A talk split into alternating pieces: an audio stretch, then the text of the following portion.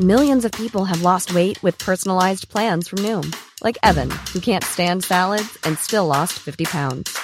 Salads, generally, for most people, are the easy button, right? For me, that wasn't an option. I never really was a salad guy. That's just not who I am. But Noom worked for me. Get your personalized plan today at Noom.com. Real Noom user compensated to provide their story. In four weeks, the typical Noom user can expect to lose one to two pounds per week. Individual results may vary.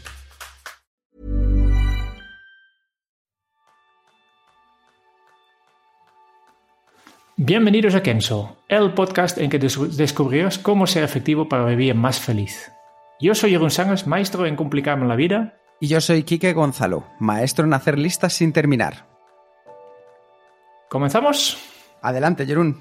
Vale, eh, yo estoy muy contento porque desde el del último episodio, la, la primera episodio de este podcast en que Kike ha sido eh, la persona que ha entrevistado a mí, yo hoy tengo el enorme placer de, de- de investigar un poco en, en cómo es que el Kike es tan productivo y, y cómo es que consigue tantos resultados, ¿no?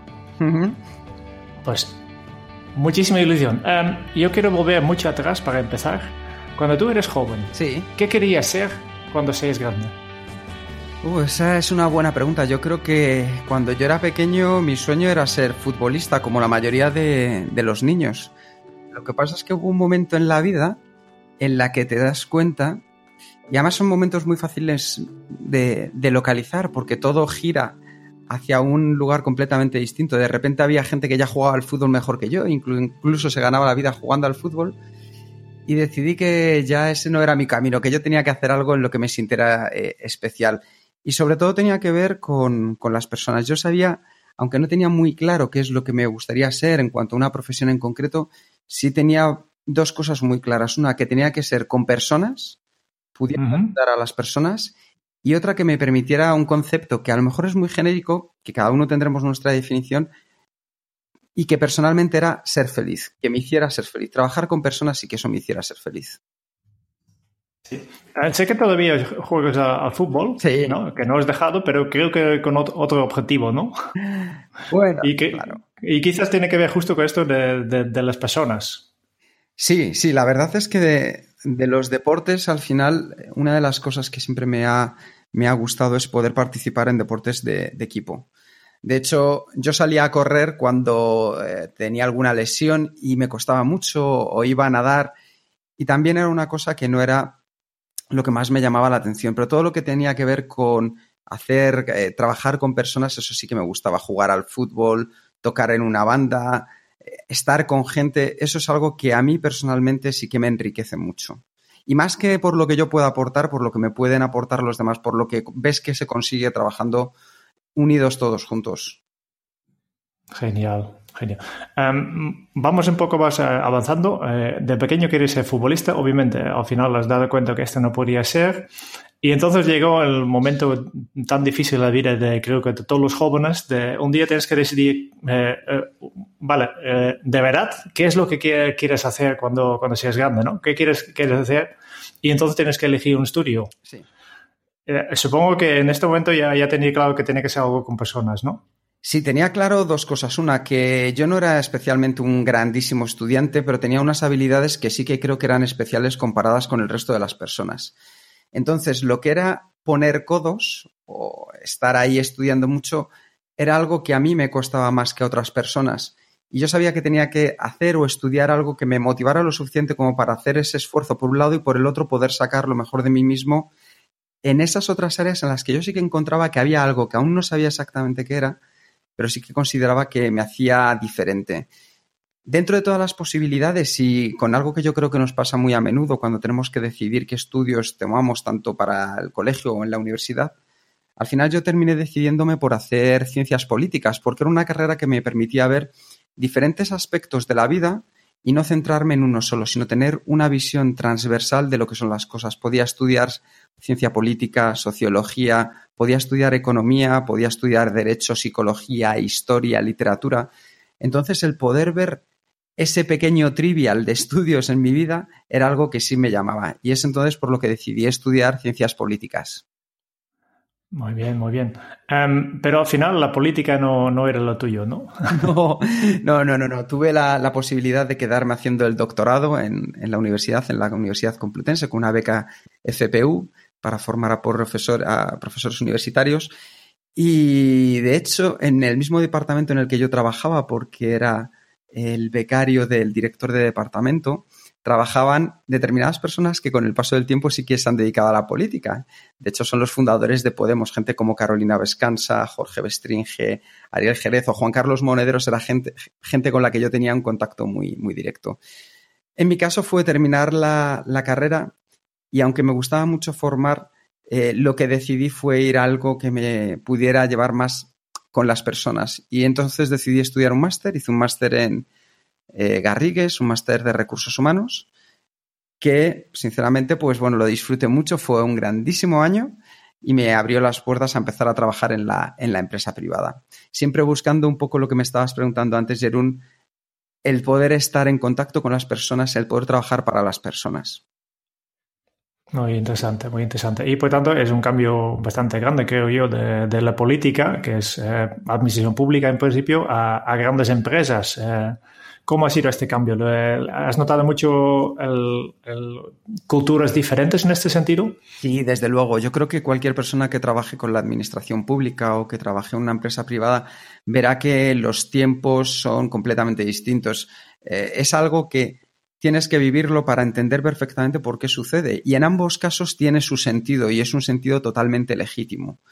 ¿Qué sucedía? En mi caso, me llamaba más la, rapidez, el poder hacer cosas, el poder cambiar, el no estar tan metido en un organigrama de una meritocracia como en el poder conseguir una serie de resultados y en el que una persona pudiera demostrar todo lo que vale.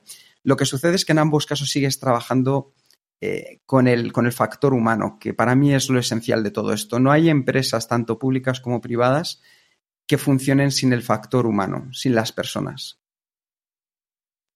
Por lo que me explicas, em, mi conclusión es que has trabajado en empresas bastante modernas ya, ¿no? Porque em, cuando yo hablo con personas que trabajan en grandes empresas, aquí también hay mucho eh, eh, lucha de poder, eh, etcétera, ¿no? es la parte, digo, fea, de, trabajar con personas, pero en, tu caso yo creo que, no, no, ha sido así, ¿no? Sí, sí. Em, hay, hay, algún, algún, yo sé que, que, hay muchos oyentes que seguramente también están en empresas grandes, y seguramente quieres saber, vale, pues, eh, ¿qué aprendizaje has llevado de, un entorno de esto? ¿Qué, es lo, ¿Cuál es un consejo que puedes dar a estas personas que todavía, que, hoy en día están haciendo seguramente grandes cosas dentro de un entorno de, empresa grande? Hmm. las empresas grandes tienen la capacidad de poderte llevar, por así decirlo, en un transatlántico. ¿Eso qué significa? Que puedes llegar mucho más lejos aunque vayas más despacio de lo que podría ser, por ejemplo, una, una startup. Dentro de ese ambiente tienes la capacidad para aprender de muchísimas, muchísimas personas. ¿Por qué? Porque al final una empresa grande puede tener mil, dos mil, cinco mil personas, probablemente si es una empresa multinacional de diferentes culturas. Y esa oportunidad de poder abrir y conocer nuevos aspectos, de poder conocer esas nuevas culturas, de por qué se hacen las cosas como se hacen en diferentes lugares, eso es único. Y la oportunidad que se tiene de poder aprovecharla yo, sinceramente, a las personas que nos estén escuchando que sigan trabajando en una empresa privada, les diría que fueran a buscar esas oportunidades. Porque cada persona que conoces es un mundo dentro de ellas, algo completamente mágico, algo que te puede enseñar cosas que tú no sabes. Entonces, eso es para mí lo que tiene eh, de impresionante o quizá de eh, un punto muy positivo a favor de trabajar en las empresas grandes, el poder tener la oportunidad cada día de descubrir a personas nuevas que te pueden enseñar cosas que tú a día de hoy no sabes o puedes o que quieres mejorar. Genial. Em, has trabajado bastantes años en, grandes empresas, pero al final llegó un día en que tú has decidido, sabes que este ya, ya se ha acabado, ¿no? Hmm. Y voy a empezar mi propio negocio. Sí. Eh, ¿Por qué esta decisión? ¿De dónde venía? Pues esa es una pregunta que se responde un poco conociendo la historia de mi vida. Mi padre es una persona que ha trabajado durante muchos años como autónomo y para mal y para bien, especialmente tengo que decir que en los momentos difíciles eh, es algo que yo también he vivido. He entendido cómo es de dura la, la vida del autónomo, cómo se tiene que buscar el día a día. Entonces, era algo que por un lado me apasionaba y que también sabía cuál era el lado oscuro que me iba a encontrar. Durante mucho tiempo yo había trabajado en empresas, como decías tú, Jerún, empresas grandes, multinacionales, empresas en un entorno en el cual podía y realicé bastantes cosas que fueron pues espectaculares. Y en un momento determinado decidí tirarme a la piscina sin saber si había agua o no. Por suerte hubo agua, que era algo, algo importante.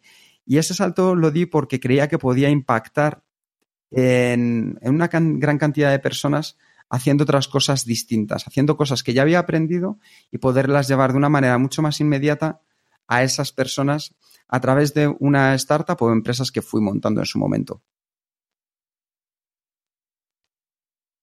Perfecto. Supongo que este, este no ha sido fácil, ¿no? Eh, especialmente como tú, tú explicas eh, eh, que, ya sabes de tu padre de, que hay un lado oscuro, ¿no? Hay, la incertidumbre y no sabías a qué te dedicabas, ¿no? Sí. ¿Te daba miedo este paso? Quizá tengo que decir, que, bueno, esto por mi carácter, yo soy una persona bastante temeraria en general. Entonces me dan miedo pocas cosas, pero las cosas que me dan miedo me dan mucho miedo, Jerún. En este caso no, porque entiendo que la vida es eh, apostar. Y una vez que tú apuestas por algo, puedes ganar o perder. Y si apuestas y pierdes, pagas y callas. Y es algo tan sencillo como eso. Con lo cual, para mí me motivaba mucho más la pasión que encontraba detrás de poder hacer cosas que de otra manera iba a ser imposible, al miedo que podía encontrarme a la hora de saltar a un lugar, a un entorno mucho más volátil en el cual la incertidumbre crecía cada día. ¿Qué sucede, Jerún? Que si pensamos a día de hoy cómo son las empresas, incluso las grandes empresas, nos daremos cuenta que cada vez más vamos a ir olvidando los entornos estables y nos vamos a tener que ir moviendo más en esas arenas movedizas y quien mejor sepa moverse dentro de ellas, desde luego que es una persona que estará mucho más preparada para alcanzar sus objetivos. Efectivamente, efectivamente. Yo creo que también, en, aunque que grandes empresas a veces se parecen muy, muy lentas, ¿no? Al final no es nada más que un conjunto de equipos pequeños ¿no? que, que, que pues, se puede mover muy, muy rápido. Depende, eh, todo esto depende obviamente de, de, la estructura y cultura de la empresa. Um, hablando de cultura, ¿no? Cuando tú lanzaste tu propio negocio, sí. Mm, ¿tenías claro también cómo sería la cultura? ¿Cuáles serían los valores de esto? Sí, desde luego. De, de hecho, te puedo decir, Jerún, que lo primero que tenía claro casi antes más que el, que el proyecto era la cultura. Yo acababa de salir de una empresa en la cual se habían, nos habían adquirido otra empresa. Los valores habían cambiado muchísimo. De preocuparse por las personas pasaron a preocuparse única y exclusivamente, por así decirlo, por el número. Es decir, por la cifra que íbamos a alcanzar y dejando de lado lo importante que era el equipo y los valores. Entonces, cuando yo salí, porque ya no me sentía identificado con, con ello, lo primero que decidí es, oye, tengo que montar una empresa con personas que compartamos los mismos valores. Y dentro de esos valores, para mí están, Jerún, la pasión, la calidad humana, eh, la energía positiva, la excelencia, la innovación.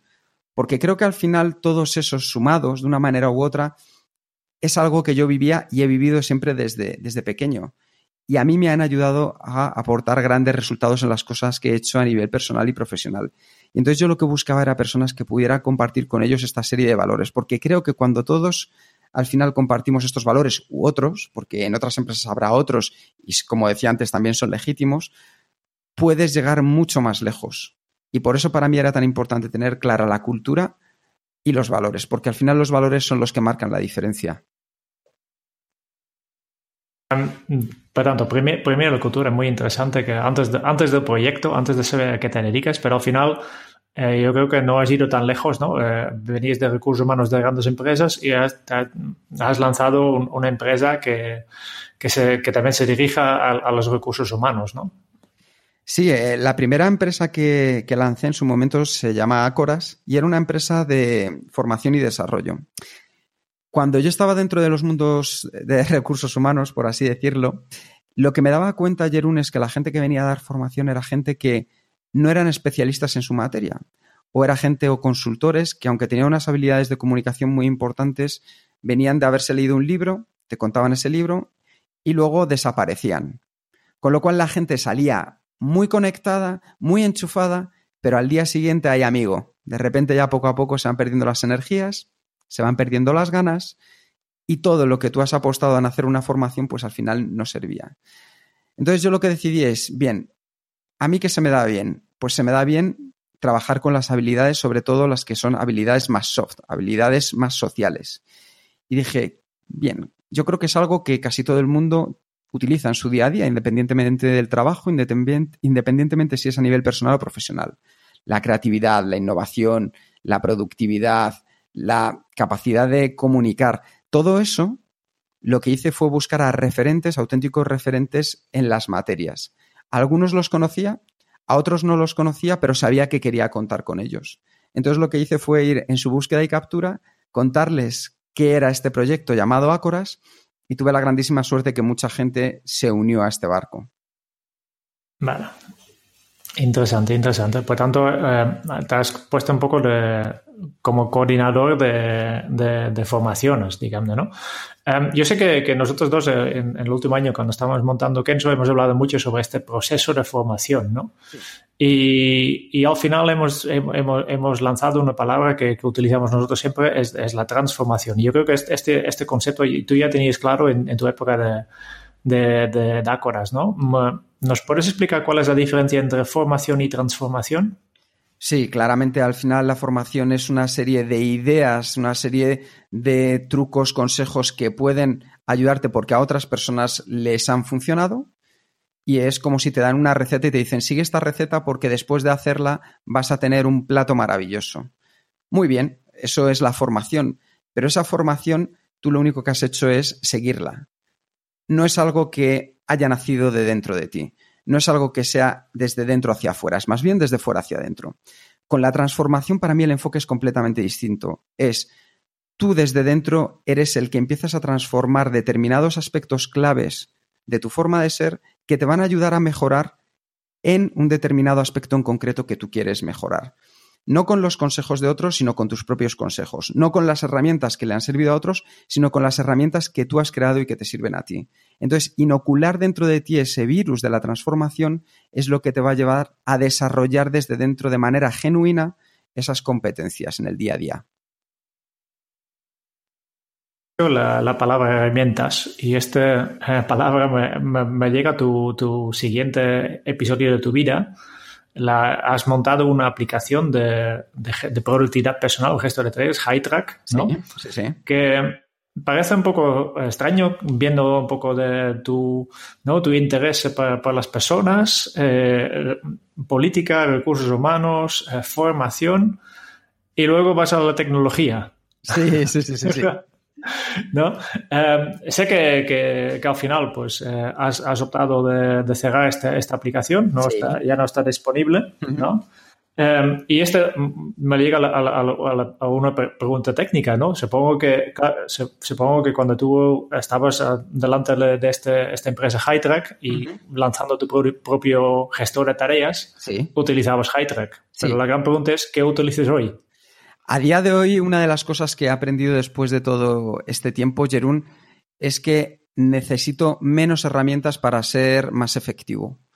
Es algo que me di cuenta que durante muchísimo tiempo yo pensaba que para ser más organizado necesitaba más cosas. Y al final, ¿sabes qué aprendí? Que era justo lo contrario, que necesitaba menos cosas. Incluso ya no solo menos cosas, sino hacer menos cosas. A día de hoy he conseguido al final tener un sistema que manejo perfectamente sin ninguna necesidad de una aplicación externa que me ayude a tenerlo todo controlado. Tan solo necesito una agenda, una agenda física o una aplicación de notas como la que tiene cualquier sistema operativo o cualquier aplicación sencilla de móvil o de, de ordenador con la cual gestiono mi día a día. No he necesitado, yo sé que tú eres un gran eh, usuario de, OmniFocus, sé que hay otras personas que están utilizando desde aplicaciones como Wonderlist, Trello, que son maravillosas. Al final, en mi caso, Jerún, yo lo que he intentado es generar esos espacios blancos vacíos que son los que a mí personalmente me han ayudado a poder trabajar mejor. Ah, eh, yo creo que es un, tema muy importante, ¿no? Y, por eso eh, casi siempre en, los talleres cuando me preguntan a mí cuál es la herramienta que utilizas, ¿no? Y tú has nombrado el OmniFocus, eh, yo siempre digo, ah, me, cuesta decirlo porque yo sé que, la herramienta que yo utilizo no es la mejor herramienta para, para todo el mundo, ¿no? Es algo, es una herramienta muy específica, yo, yo tampoco sé si es la mejor para mí, pero simplemente es porque lo he elegido hace, hace, hace muchos años ya y, simplemente me da pereza de, cambiarlo.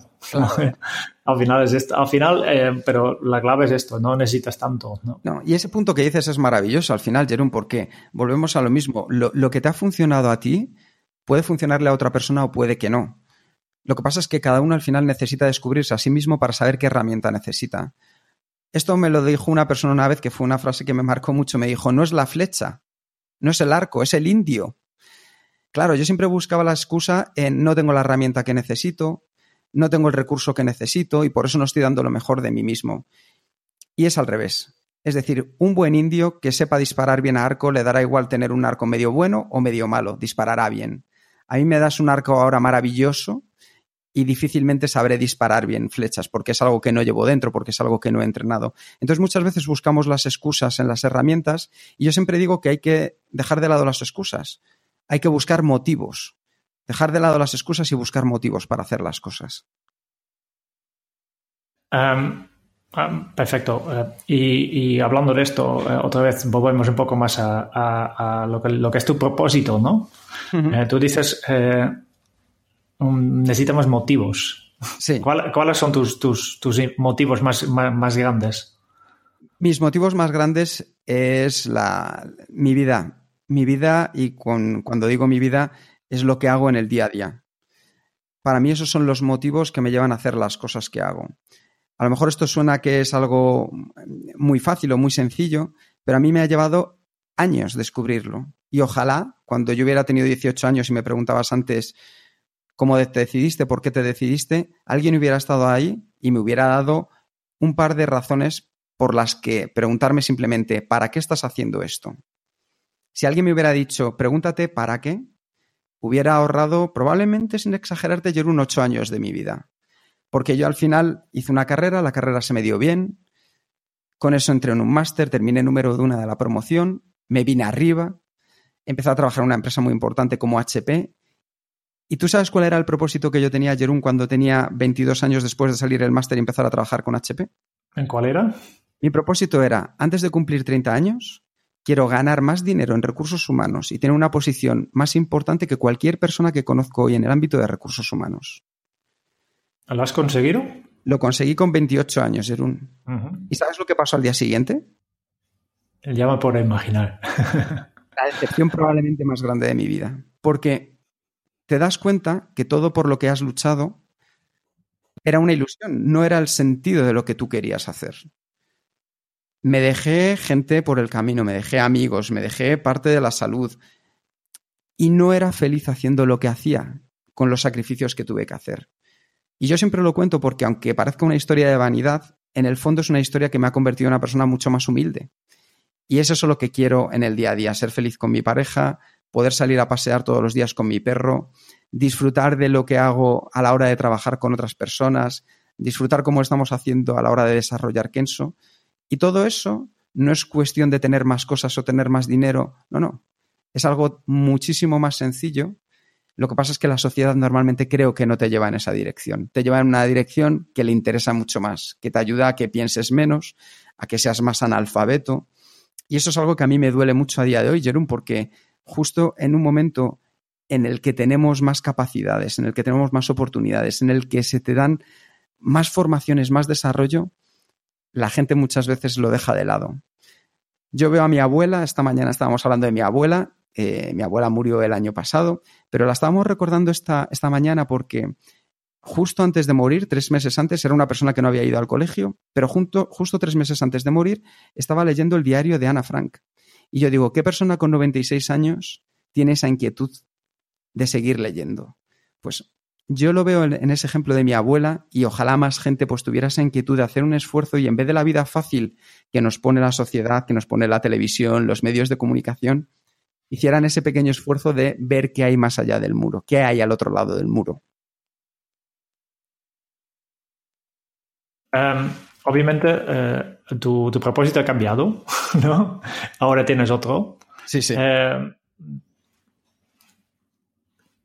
al tomar una decisión complicada, por ejemplo, eh, de por ejemplo, el, último cambio de grande que, que, vale, supongo que en la vida habrá muchos más, pero el último que has tenido es, es la decisión de, de, cerrar High Track para volver a, a dedicarte a trabajar más con personas, ¿no? Sí.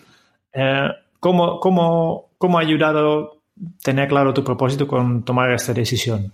Para mí ha sido clave, Jerún. Yo hace 10 eh, años, 10, 11 años, empecé a trabajar con un coach, con Alfonso Medina, y la verdad es que fue un antes y un después. Gracias a Alfonso tomé decisiones vitales en mi vida, como dejar el trabajo por cuenta ajena, eh, comenzar otra serie de proyectos y, entre otros, el poder desarrollar un propósito que a mí me sirve como brújula, como guía. De hecho, no tengo ningún problema en compartir con vosotros mi propósito. Mi propósito es una frase que es ser roca y agua. Ser roca y agua. Ser roca y agua. ¿Por qué? Porque al final la roca lo que demuestra es la estabilidad, los valores, en las cosas en las que yo creo y confío y vivo de manera apasionada. Pero ser sólido en esos valores no significa que a su vez el agua, como en un río, esté pasando al lado de la roca. Y el agua te permite fluir, te permite vaciarte, te permite ir de un lado a otro de manera más rápida. Entonces, para mí, el significado de ser roca y agua me ayuda a tomar decisiones complejas o decisiones sencillas. Decisiones como en un momento cerrar una empresa, que puede ser un paso doloroso, o decisiones de qué quiero hacer este fin de semana. Simplemente cuando tengo alguna duda recurro a mi propósito y es como una brújula que me guía en cuál de las dos opciones, tres opciones o las que sean, es la que más me acerca a conseguir lo que yo quiero. Muy interesante. Em, quiero volver un poco más al, día a día, ¿no? ¿No? Porque eh, productividad tiene, para mí son, son eh, para, ti también, ¿no? Hay, diferentes aspectos. Uno es el autoconocimiento, otro es tu propósito. Y al final, este propósito te sirve en tu día a día. ¿no? Em, ¿Cómo es un poco tu, tu día? ¿Hay, hay días típicos?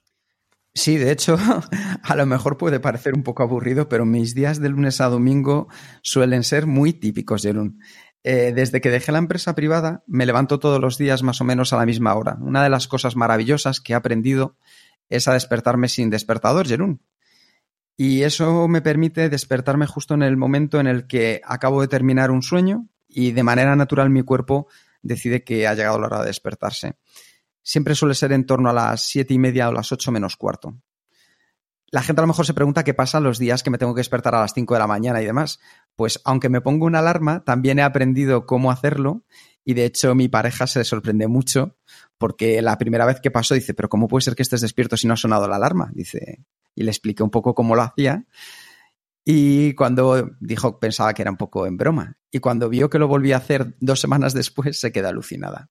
Pero bueno, eh, volviendo a tu pregunta, Jerún, casi todos los días empiezan igual, eh, siete y media, ocho menos cuarto, automáticamente me levanto de la cama, le doy un beso a mi pareja y cojo a mis perros. Tengo dos perros de la once, Wilco y Kima, y nos vamos a dar un paseo, un paseo de en torno a media hora, 45 minutos, y es un momento que yo disfruto mucho porque es en el momento en el que aprovecho para pensar muy bien, para dar gracias por las cosas que, que he hecho el día anterior, por, dar las gracias por las cosas por las que voy a ser feliz el, día de hoy.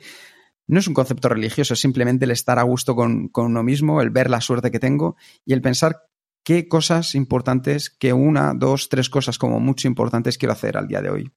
Total, que en el momento que vuelvo a casa, después de 45 minutos, ya las tengo claras y a partir de ahí, pues una ducha, y me pongo a trabajar. Me pongo mi música y empiezo a trabajar en especial en esas tres cosas que he considerado que iban a ser las más importantes.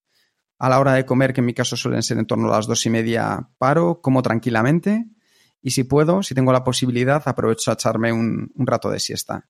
Me despierto y luego ya por las tardes lo que intento dejar son aquellas tareas eh, en mi caso, como yo soy como una montaña rusa que a partir de las 4 de la tarde caigo en picado, pues aprovecho a dejar por las tardes algunas tareas que me requieren mucha menos energía, mucha menos creatividad y se pueden fluir de una manera mucho más sencilla.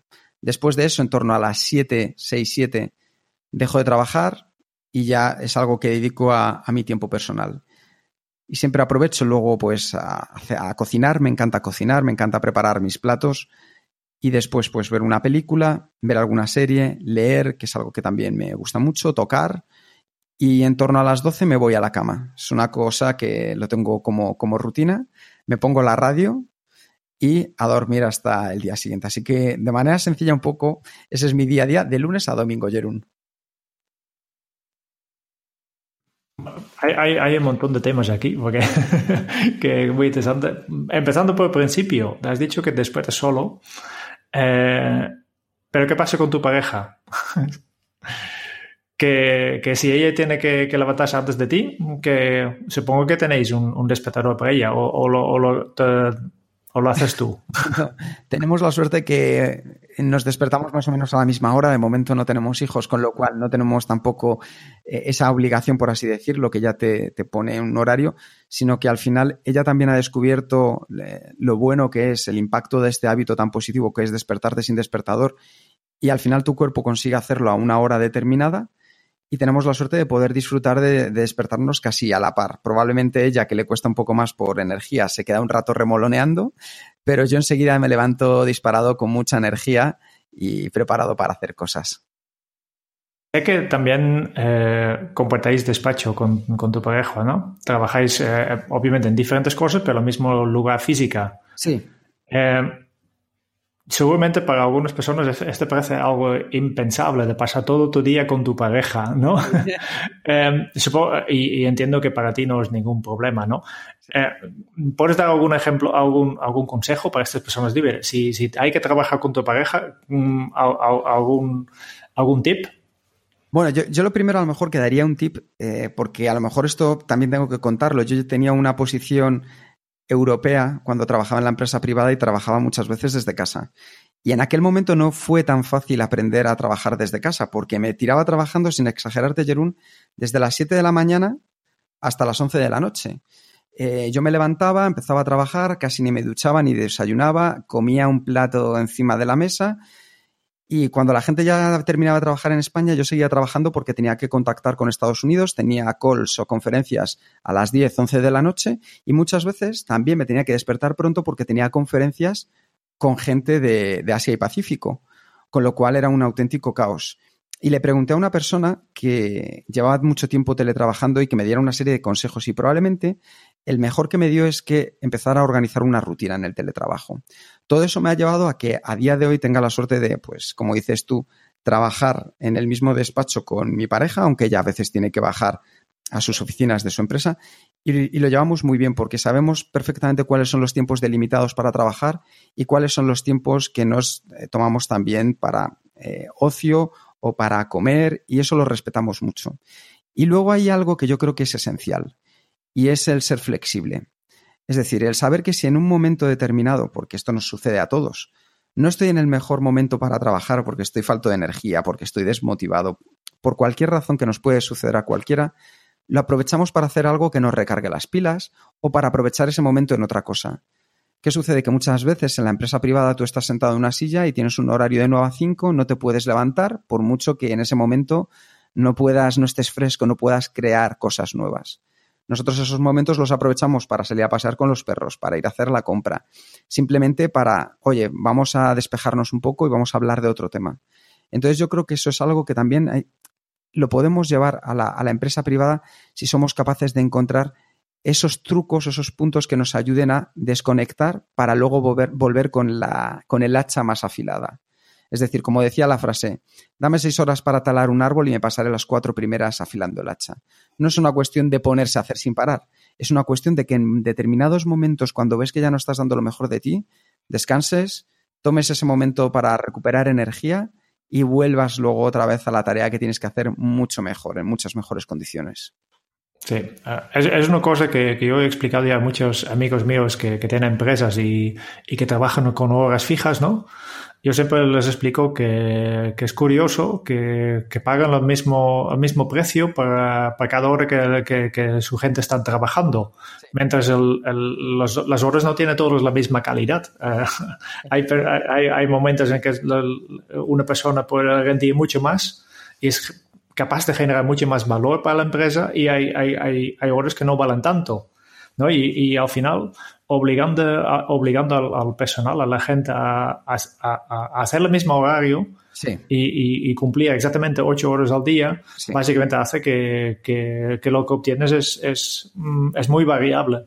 Sí, yo te puedo poner un ejemplo real de empresa privada en la que yo trabajaba y en un momento determinado eh, era una empresa que estaba creciendo, una empresa de biotecnología, ahora es Thermo Fisher, y en ese momento lo que decidimos es poner un horario flexible aparte del teletrabajo, de herramientas de teletrabajo. El horario flexible era de siete y media de la mañana de entrada a diez y media de la mañana de entrada. Y te estoy hablando de hace 12 años, cuando estas cosas de momento casi ni se veían. Y lo mismo a la hora de salir. ¿Por qué? Porque hablando con las personas, con la gente de la empresa, te decían, oye, es que a mí me gustaría poder dejar a mi hijo en la guardería, oye, es que a mí me gustaría recogerle, es que a mí me gustaría evitarme el atasco, es que yo a primera hora como que estoy muy cansado. Llegamos con, con, esa idea, se la propuse al director general y me dijo el director general, dice, ¿tú crees que esto va a funcionar? Le dije, oye, mira, digo, Albert, digo, yo pongo a, mi a disposición mi puesto de trabajo si al final esto no funciona. Albert se reía. ¿Y sabes qué sucedió, Jerún? que un año después fuimos el país de Europa número uno, el país que más había crecido en facturación y aparecimos en el Great Place to Work en España como uno de los mejores lugares para trabajar. ¿Por qué? No solo por esa medida, también por otras, pero porque das la confianza a las personas y las personas entienden que lo que decías tú antes, las horas de calidad no son las mismas para cada uno en cada momento, pero si tú les das las herramientas y la disponibilidad para que lo puedan hacer en los mejores momentos disponibles, cambia todo. ¿Qué sucede? Que esto en mi caso vino de aprender de la cultura norteamericana. En un momento determinado, Jerún me llevan a Norteamérica y me dicen, oye, pásate que vamos a hacer una entrevista y así ves un poco cómo son los perfiles de aquí. Y de repente un perfil de un doctor muy bueno, un chaval joven que había terminado su doctorado y queríamos incorporarle para el equipo de vendedores. Y él dijo, oye, a mí me gusta mucho lo que me ofrecéis, dice, en otros sitios me ofrecen más, dice, pero yo me voy a decidir por la empresa que me deja hacer surf, estábamos hablando, y estaba en San Francisco, Dice que me deja hacer surf por las mañanas. Y yo dije, Buah, estos están locos. Y claro, cuando le dijeron, sí, sí, adelante, nosotros te damos eso y luego además otra serie de beneficios, cuando ves el impacto que tiene ese tipo de decisiones en el día a día, Jerún, hay un cambio radical. Y por eso digo que es algo que se puede hacer también en la empresa privada, que es simplemente que cambiemos el chip, que entendamos que las personas no funcionan igual a las mismas horas, y que si sabemos aprovechar y darles las herramientas para que puedan dar lo máximo de sí, de sí mismos y que estén comprometidos además, vamos a obtener grandes resultados. Millions of people have lost weight with personalized plans from Noom, like Evan, who can't stand salads and still lost 50 pounds. Salads generally for most people are the easy button, right? For me, that wasn't an option. I never really was a salad guy. That's just not who I am. But Noom worked for me. Get your personalized plan today at noom.com.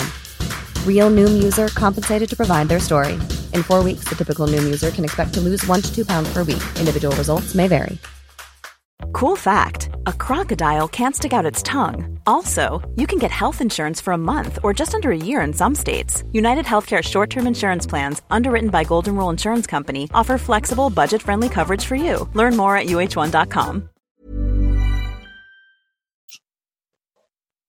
mucho que me gusta mucho que tú estás hablando de esto, porque cuando yo explico estas cosas, eh, siempre me, me, dicen, vale, pero tú eres holandés, en Holanda las cosas son diferentes, aquí es España, aquí hay mucho, mucho chorizo.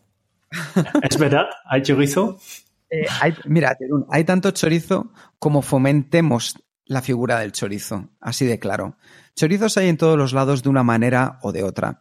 ¿Qué sucede? Que también es cierto que un poco la historia del español es la historia del pillo. Pero claro, yo llegaba, por ejemplo, a reuniones fuera de España y me preguntaban, Jerún, si teníamos de verdad salas para hacer la siesta, para dormir la siesta.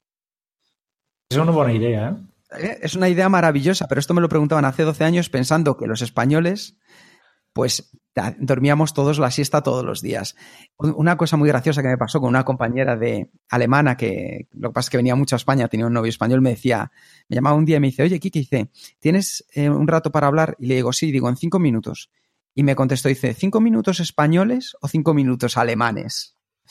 claro, eso al final yo creo que es un tema que también es cultural, pero yo creo que las personas más que que sean chorizos es que eh, necesitamos dar ese paso adelante para comprometerlos más.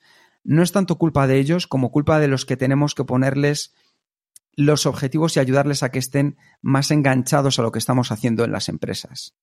Si tú al final no tienes gente feliz, gente que tiene ganas de ir a trabajar cada mañana, de levantarse y de hacer lo que hace, es muy complicado que esas gentes disfruten. ¿Qué sucede? Que no es que vayan a ser chorizos, pero probablemente sí que van a despistarse de una manera mucho más sencilla, que si alguna vez hay que hacer un esfuerzo extra, pues les cueste más. Si tú tienes a gente que de verdad está disfrutando con lo que hace, que es feliz, gente que tú le das los medios para que puedan sacar lo máximo de sí mismos y ellos están creciendo como personas y como profesionales, te aseguro que vas a tener unos resultados extraordinarios. Em, por lo que, lo que te he escuchado, yo veo que, tú sí que eres un, chico feliz y muy motivado, pero estoy seguro que tú también a veces tienes un día que no tienes ganas de hacer nada. Sí. y, seguramente, eh, vale, en tu caso, quizás a veces hay días que, lo puedes permitir, ¿no? Sí, sí, sí. Que, porque no tienes nada, ningún compromiso urgente que, que, tienes que cumplir, pero a veces esto no puede ser. Por ejemplo, cuando tienes que impartir un taller, eh, tienes que ir, ¿no? Hay, hay cosas que sí o sí se tiene que hacer. ¿Cómo te motivas en este caso? Pues es muy sencillo, Jerún. Hay algo que para mí es básico. Hay que dejar de ser estrellas porque las estrellas son las personas que están contigo en esa formación. Son personas que a lo mejor solo te van a ver una vez en la vida y están haciendo un esfuerzo y una inversión de tiempo, de energías y de dinero para que tú estés ahí. Entonces, para mí, ¿qué hay mejor que poderles dar a esas personas que están ahí conmigo y que vienen con una predisposición a cambiar, pues no puedo hacer otra cosa más que hacerles que ellos sean las estrellas y dar lo mejor de mí mismo. Para mí es que eso es la mayor satisfacción que yo puedo tener en el, en el día a día. Tengo que dejar de pensar de ser yo la estrella y si pensara, uy, hoy no estoy motivado. Además, fíjate, no me encuentro ni, ni con ganas de hacer esto. Además, ayer tuve un día malo, hoy los perros me han dado una mala noche, tal. No, no, yo enseguida cambio los chips, cambio los mensajes negativos por los mensajes positivos. Y es, pienso, cuando salgamos de aquí vamos a disfrutar, esta gente luego van a ser contactos, me van a escribir y me van a decir que les ha ido súper bien después de hacer el taller, que han podido cambiar cosas en su vida y que lo, van a agradecer. Para mí el cambiar de mensajes negativos a mensajes positivos es lo que hace que tú, tú puedas ir dando pequeños pasos que luego te hagan correr más rápido. Es decir, es muy difícil pasar de la depresión a un estado de karma y de felicidad. Pero sí que puedes empezar a dar pequeños pasos y día a día, cuando te des cuenta que has ido dando esos pequeños pasos, habrá un día que te das cuenta que ya no das pasos, sino que das zancadas. Y de repente empezarás a ver que andas más rápido, que has perdido kilos, que empiezas a moverte a una velocidad que te encuentras más ágil y empiezas a dar esas zancadas de manera más continua, empiezas a correr y terminas corriendo una maratón. Esto simplemente es una metáfora de cómo pasar de una cosa hacia la otra. Lo que tienes que hacerlo siempre es con pasos sencillos y sobre todo pasos que sean asequibles. Por eso yo simplemente lo que hago, Jerún, es en vez de martillarme la cabeza con mensajes negativos, me empiezo a mandar mensajes positivos. Me pongo música. En vez de escuchar las noticias cuando voy en el coche a dar el taller, me pongo música, me pongo música que me gusta. Entonces todo eso hace que el ambiente se vaya transformando en algo mucho más positivo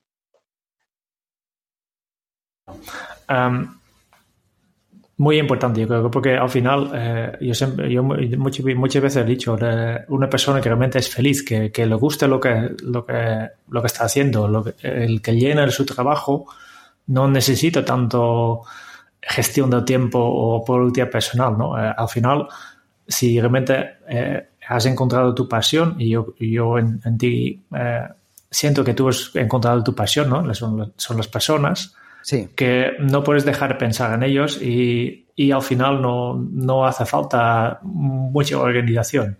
Claro.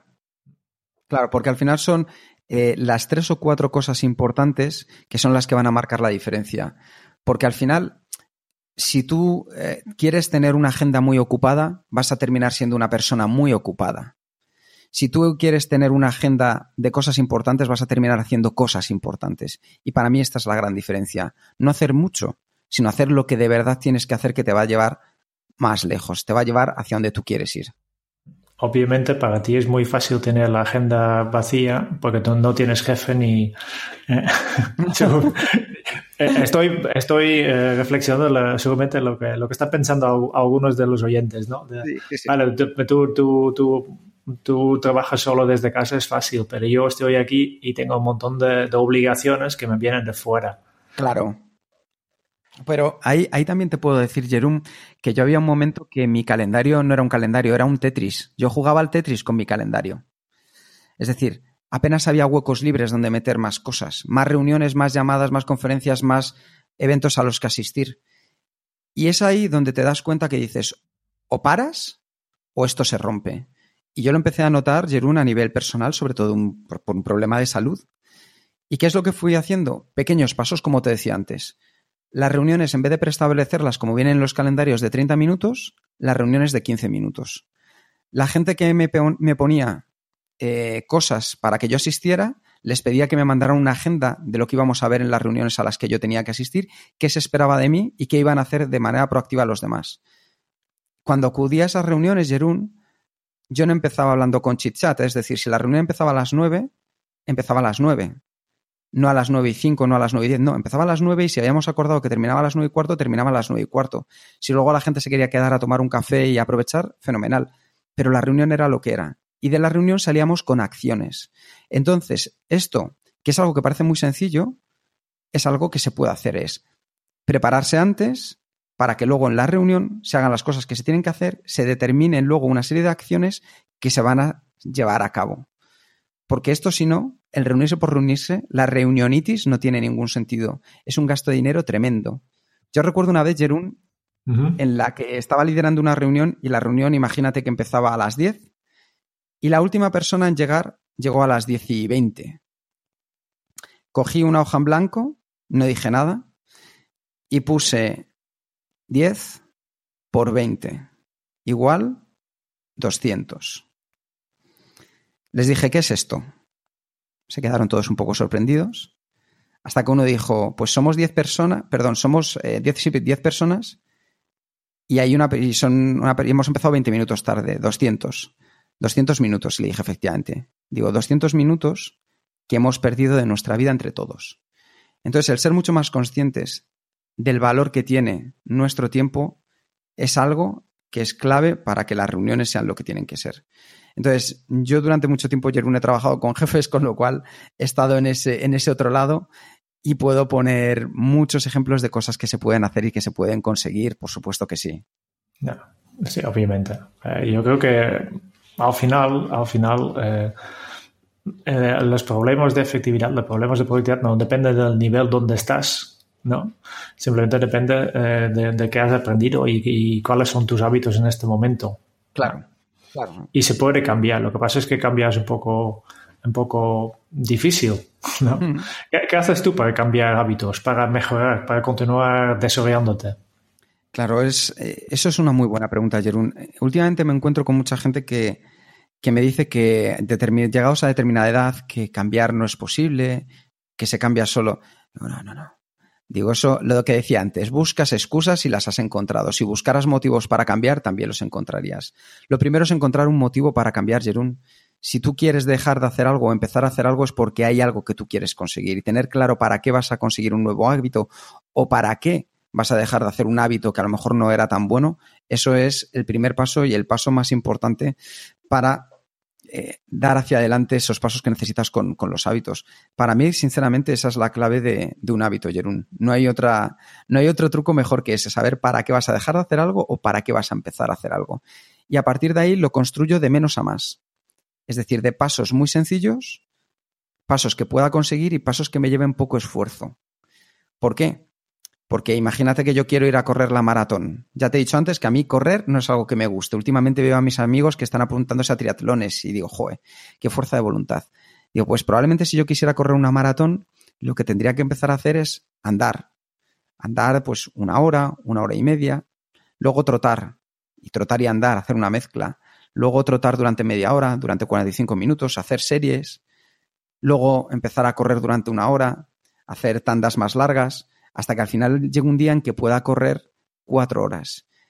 Pero todo esto no tiene ningún sentido, Jerún, construir ese hábito de correr si no sé para qué quiero correr la maratón. Entonces, por eso para mí la pregunta más importante es ¿para qué? Se nota que te gusta el, deporte, porque sé que juegas de fútbol, eh, utilizas ahora mismo un ejemplo de, salir a correr, ¿no? Em, este de hacer deporte, ¿cómo te afectan las actividades ah, de trabajo que haces el resto de los días? De manera muy positiva. Yo creo que cualquier persona que realice deporte o una actividad física sabe lo que es.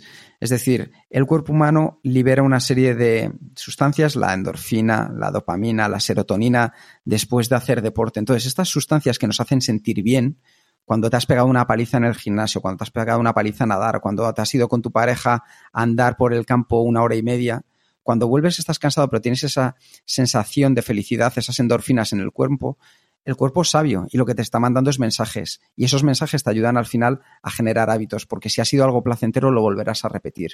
Si nosotros somos conscientes de que el estado físico que tenemos nos ayuda a realizar mejor nuestras tareas del día a día, seremos mucho más conscientes de que tenemos que cuidar nuestro cuerpo. Y cuidar nuestro cuerpo es algo muy sencillo. Es decir, yo no soy una persona que todos los días haga deporte, pero sí todos los días salgo a caminar con los perros, por ejemplo. Entonces, eso es algo que yo creo que todos podemos hacer en mayor o menor medida. Algo tan sencillo como subir las escaleras de casa, como ir a comprar si tienes cerca el supermercado andando en lugar de ir en coche. Todo eso lo único que hace es que tu cuerpo poco a poco se vaya reactivando y tu cuerpo es sabio y te va a dar lo que necesitas. Y es parte del concepto de afilar el hacha del que hablábamos antes. El cuerpo es una parte básica. Si tú no duermes bien, si tú no descansas bien, si tú no comes bien, tu cuerpo te lo va a decir. Es el primero que te va a levantar una bandera y te va a decir, hey, aquí tenemos un problema. Y luego ya está que tú te busques excusas para no hacerle caso y seguir trabajando y pensar que tienes muchísimo trabajo y que el trabajo es lo más importante. O que digas, aquí hay algo que me está diciendo, me está sucediendo algo y vamos a descubrir qué es para cambiarlo.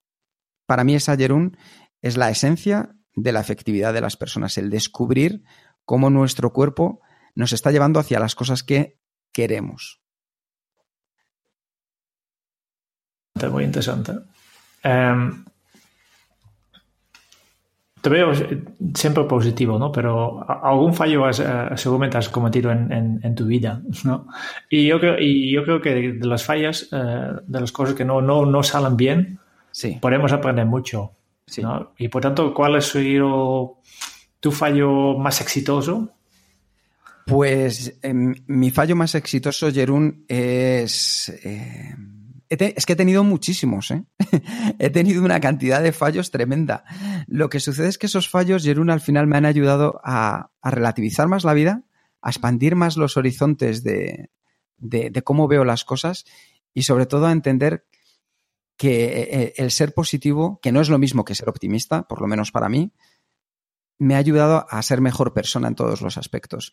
Pero te puedo hablar de muchísimos fallos. ¿eh? He, fallado a personas a, nivel personal, personas que a lo mejor esperaban más de mí en determinados momentos.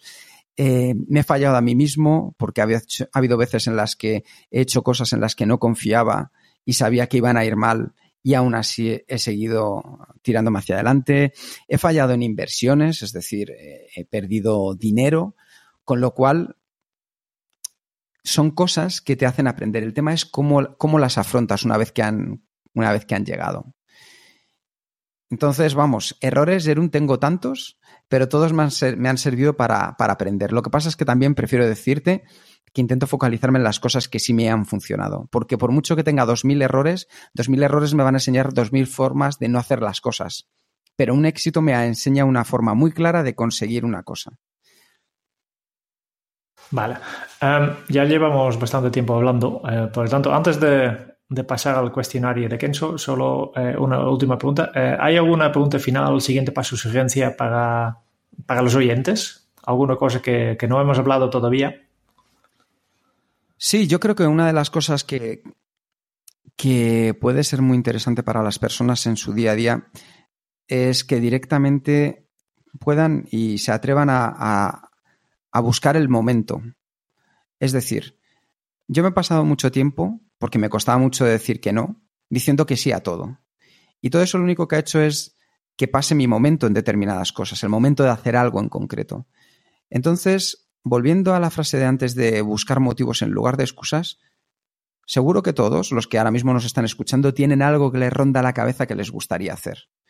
Pues yo les animaría a que comenzaran a dar el primer paso, un paso sencillo, que les acerque a conseguir eso que le está rondando en la cabeza. Que no lo dejen pasar, que no lo posterguen, que siempre va a haber momentos y siempre va a haber malos momentos para hacer eso que quieren hacer, pero que den un pequeño paso. Un pequeño paso que sea sencillo, que sea fácil de hacer y que vean cómo se sienten. Y a ver si quieren dar el siguiente paso hacia adelante, que estoy convencido que verán cómo sí.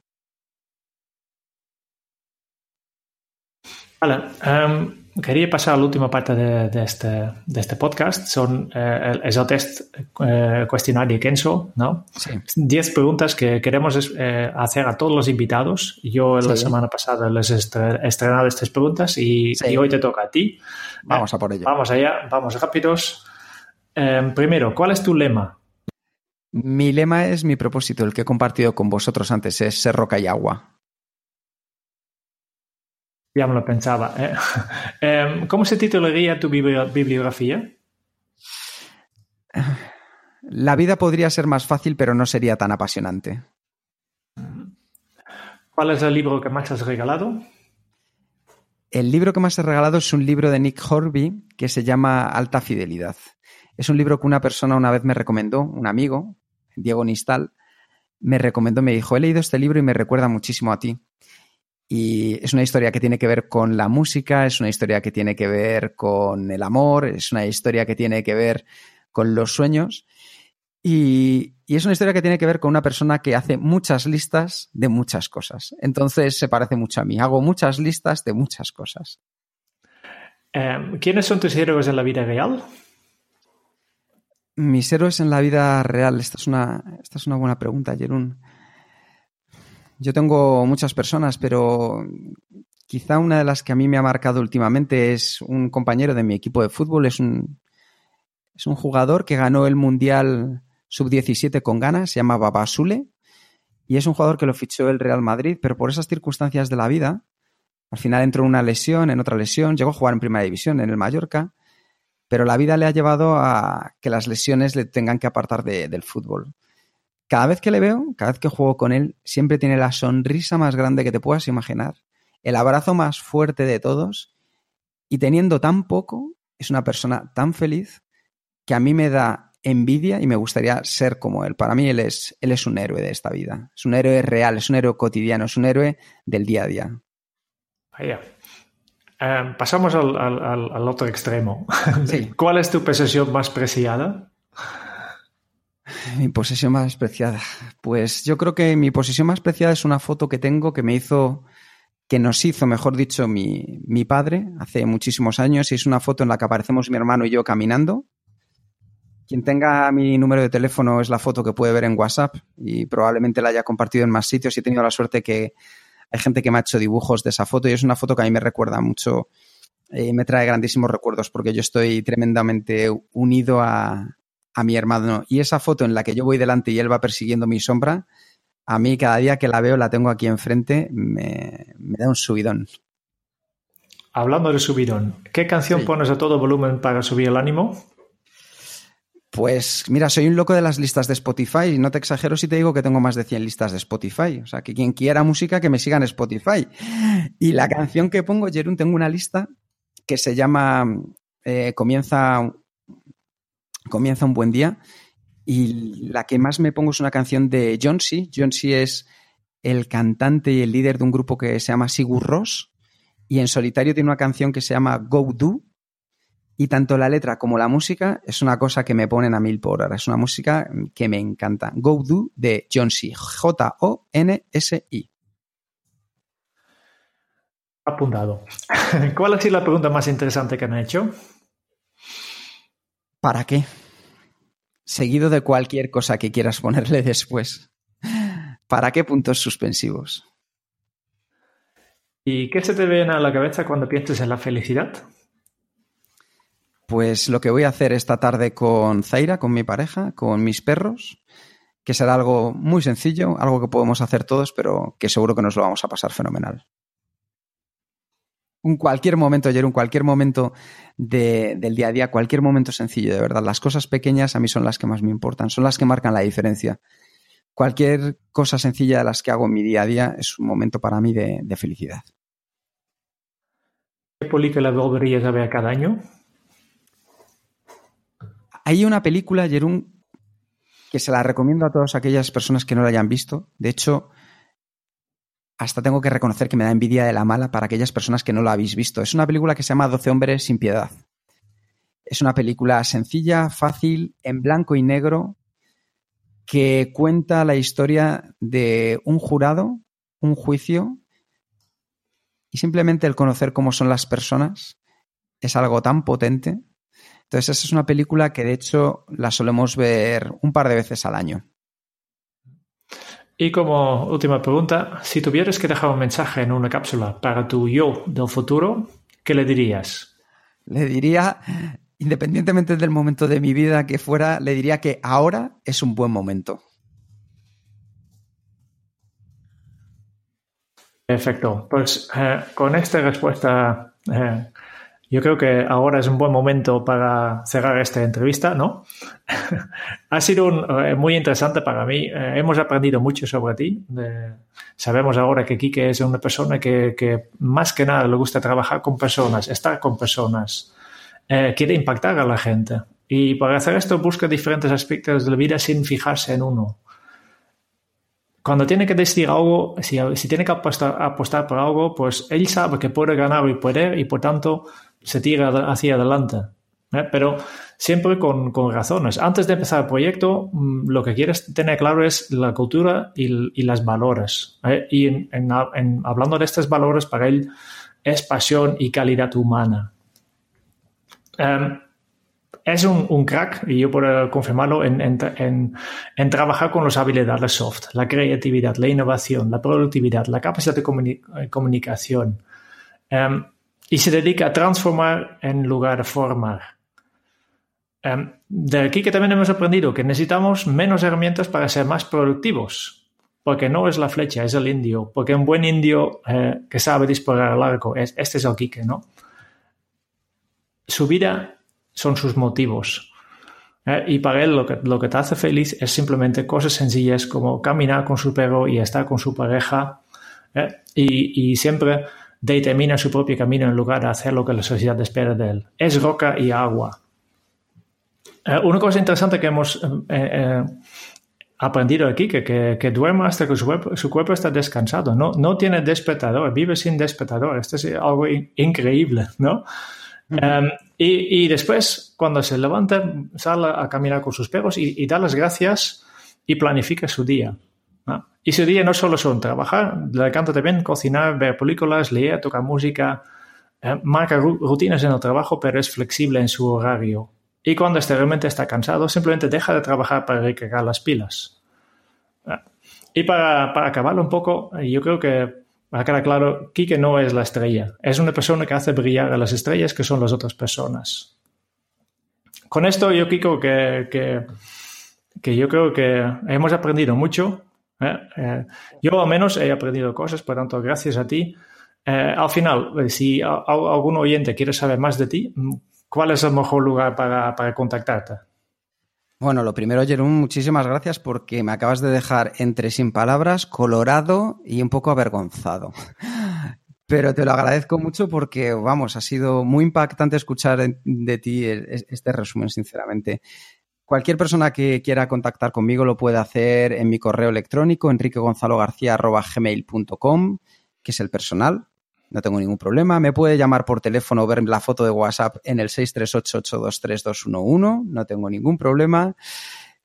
Yo les animo sobre todo a que vayan al, al nuevo proyecto que estamos lanzando, Kenso, que es una cosa que le hemos hecho con mucha pasión con unos valores compartidos, sobre todo pensando en, las personas. Y yo creo que ahí es donde más van a poder encontrar lo que soy yo a día de hoy. Eh, todo lo que me he transformado durante todos estos años, toda esa esencia se destila en lo que estamos haciendo en Kenso a día de hoy. Y creo que es el mejor lugar para encontrar lo que la filosofía de nuestro día a día.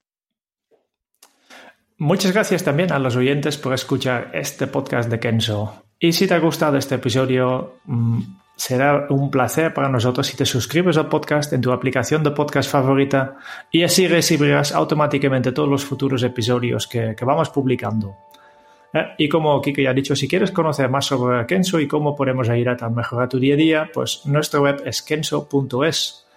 Te esperamos en el próximo episodio del podcast que saldrá de aquí una semana, donde Kiki y yo entrevistaremos a Frank Scipion, eh, una persona súper efectiva y yo tengo muchas ganas de que este episodio eh, ya salga.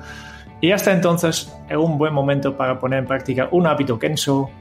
Cuídate mucho. Hasta la próxima. Hasta la próxima, gracias por escucharnos.